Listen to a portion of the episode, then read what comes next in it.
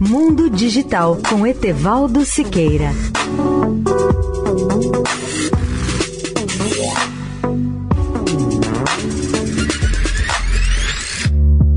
Olá, amigos da Eldorado. Um dos males modernos é a desinformação disseminada pelas redes públicas da internet. Um bom exemplo de reação contra esse mal é a decisão do Twitter de que passará a remover a partir da próxima semana todas as informações falsas sobre vacinas contra o coronavírus.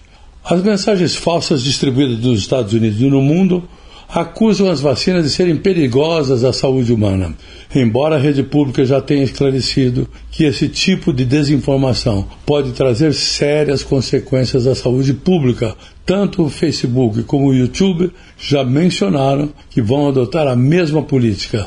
Mas, por enquanto, ela só trata especificamente de vacinas.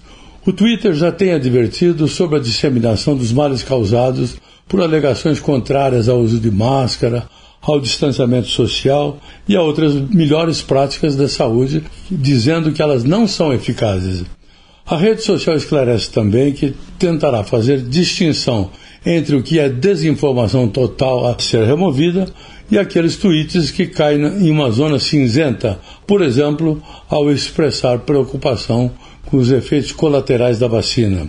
A partir do ano que vem, a empresa adicionará rótulos que vão identificar os tweets que anunciam rumores não comprovados, alegações contestadas, bem como informações incompletas ou fora do contexto das vacinas.